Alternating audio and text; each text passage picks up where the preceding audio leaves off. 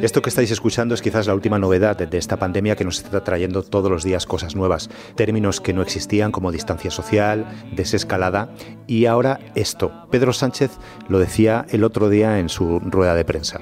La unidad será la provincia o la isla.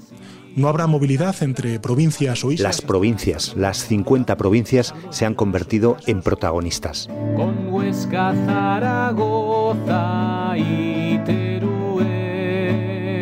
Antes de todo esto, Emilio Sánchez Hidalgo, redactor del País de la sección de Verne, ya se preocupó por saber algo más de esta división territorial de España. Normalmente cuando hacemos estos artículos siempre lo hacemos con alguna percha, algo de actualidad que los trae al debate público en este caso era un tema del que llevamos bastante tiempo dándole vueltas, nos animamos a hacerlo y descubrimos un tema pues que, nos gustó muchísimo, que en su momento se leyó un montón porque todo lo que sea mapas, estructura territorial en España, ya sabemos que capta muchísima atención. ¿Qué fue lo que más te llamó a ti la atención una vez que empezaste a investigar de las cosas que publicaste y de lo que contaste? En primer lugar, eh, que la estructura de provincias que tenemos actualmente realmente sea tan antigua y que haya permanecido tan inalterable. Es decir, desde prácticamente la Constitución de Cádiz, de principios del siglo XIX, desde ese momento la estructura de provincias eh, que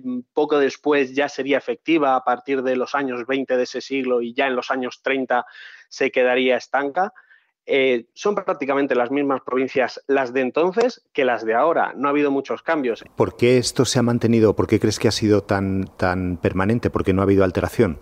Pues porque, eh, y esto lo sostiene muy bien eh, Jesús Burgueño en su libro, Geografía Política de la España Constitucional, la división provincial, desde siempre esa estructura que se decidió en su momento estaba muy bien diseñada. Esto lo reconocen todos los cartógrafos, lo reconocen todos los expertos, que ya en ese momento la estructura de provincias que se decidió, tanto a nivel social como histórico como cultural, tenía un sustento sólido.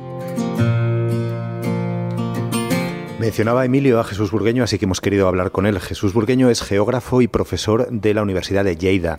Lleva muchos años estudiando las provincias, escribiendo sobre ellas. Jesús, de repente, con esto de la desescalada, las provincias se convierten otra vez en protagonistas. Pues una sensación de mm, una cierta perplejidad, porque hasta este momento mm, resulta que hasta ahora no tenemos una imagen realmente provincial del conjunto de España sobre la afectación de la, de la enfermedad. Tenemos unas representaciones para conjunto de comunidades autónomas, en algún caso por municipios, pero bueno, imagino que el ministerio será diferente, pero en, el caso del público en general, hasta, hasta el momento la provincia no, no parecía relevante. Sí que lo entiendo bajo un aspecto, que la Constitución establece que el Estado se organiza en provincias como división general. ¿A quién se le ocurre que existan provincias? Bueno, provincias de algún tipo de provincias existen desde hace siglos. Por ejemplo, el conjunto de la Corona de Castilla tenía en la época moderna, por tanto siglo XVI, siglo XVII, unas cortes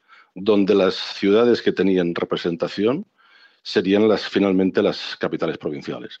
Por tanto, existen algunas con siglos de antigüedad, por ejemplo, las vascas. En otros territorios, ciertamente, el tema se plantea mucho más tarde. Eh, más o menos a finales del siglo XVIII, en parte en relación con, la Revolución Francesa, pero también con la eh, ideología ilustrada que propugnaba un repartimiento más homogéneo, más uniforme del Estado. Esta idea va cuajando en ese cambio de siglo. En Francia, con la Revolución, inmediatamente establecen la división de departamentos. Y en España, con un proceso, dado que la historia de España en el primer tercio del siglo XIX hace unos vaivenes tremendos, se pasa por diversas fases hasta que finalmente se establece la división provincial actual en 1833.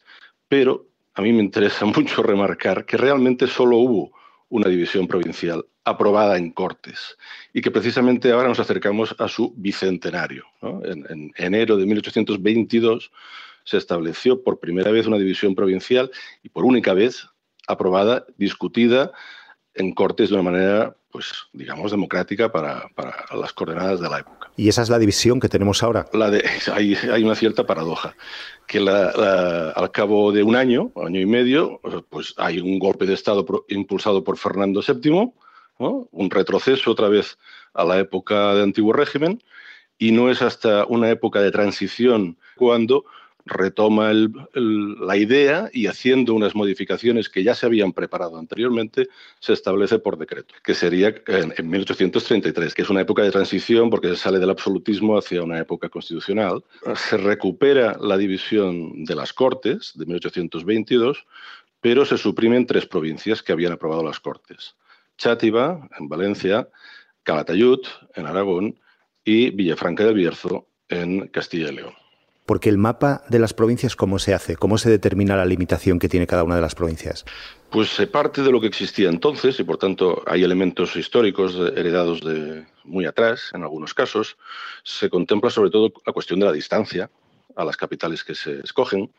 Se tiene en cuenta la red de comunicaciones que existía por entonces, es decir, en este sentido, pues es una división moderna, una división que intenta, con los datos de aquella época, que eran muy escasos, los mapas eran muy deficientes, la estadística, eh, pues hay que hacer todas estas salvedades, también de personalidad territorial, de homogeneidad de superficies, de dinamismo económico, se tiene muy en cuenta las zonas costeras, por ejemplo, hasta a principios del siglo XIX, Santander, por ejemplo, dependía de Burgos. Pues claramente se ve que aquella zona, por todos los eh, cuestiones pues, geográficas de, todo tipo, merecía tener una provincia propia. Por tanto, se tienen diversos eh, elementos en consideración para establecer esa división provincial, buscando, eso sí, con una cierta limitación, una cierta em, tendencia a, a, evitar hacer demasiadas provincias. Se está girando siempre alrededor del número de 50, porque ya se tiene en cuenta que más divisiones pues será más caro de subvencionar, de, mantener, dado que es preciso más funcionarios, ¿no? más delegaciones del Estado en cada una de esas provincias. Cosas que me llaman la atención y que me gustaría que nos contases por qué son así, que son un poco extrañas. Por ejemplo, ese pequeño territorio dentro del País Vasco, que es el condado de Treviño, pero que sin embargo pertenece a la provincia de Burgos. ¿Eso qué es? Bueno, pues eso es un ejemplo de cómo eran las cosas en la Edad Media. De que diversos pueblos, en función de cuál era el señor eh, feudal pertenecían, se vinculaban a una ciudad u a otra.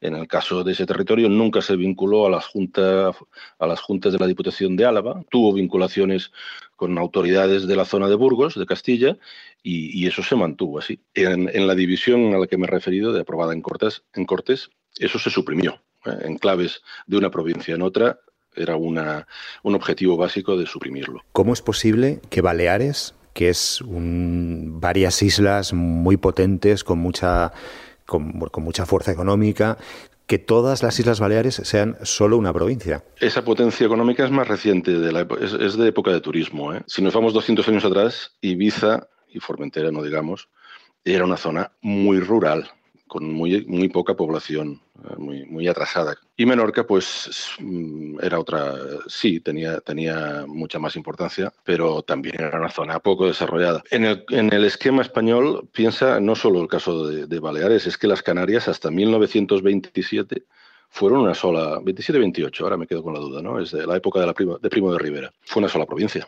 Mm, por tanto, la visión de un archipiélago como una sola provincia realmente también es frecuente en las divisiones territoriales que nos rodean, ¿no? en, las Azores, Madeira, no digamos, claro, por, con más razón. Decías que eh, antes que habría que hacer retoques o algún cambio. Eh, mencionabas antes, por ejemplo, el caso del Bierzo. ¿Qué otras cosas crees tú que habría que mejorar o que habría que intentar cambiar? Eh, pues la, la, ciudad de Caspe pertenece a la provincia de Zaragoza, pero tiene como área sanitaria y centro hospitalario de referencia la de Alcañiz, la localidad de Alcañiz, que está en la provincia de Teruel, por ejemplo. Y en todas las comunidades iremos encontrando algo similar. Eh, pondría la mano en el fuego que Segorbe, provincia de Castellón, tiene como centro hospitalario de referencia Sagunto, que está en la provincia de Valencia. Porque según la estructura de los, de los valles, de las líneas de comunicación tradicionales, pues hay límites provinciales que chirrían. Pero tú eres de la opinión de que larga vida a las provincias o crees que es un sistema que deberíamos dejar como caduco?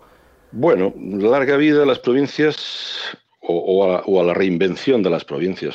Eh, yo creo que cada comunidad autónoma debería plantearse su reinvención. Bueno, pues hasta aquí llega este episodio de Crónicas de un Virus. Soy Carlos de Vega. En la edición, en la técnica y mucho más está José Juan Morales. Tenemos un correo electrónico al que nos podéis escribir, es audio Queda un día menos, mañana pasará más cosas. Gracias por escuchar.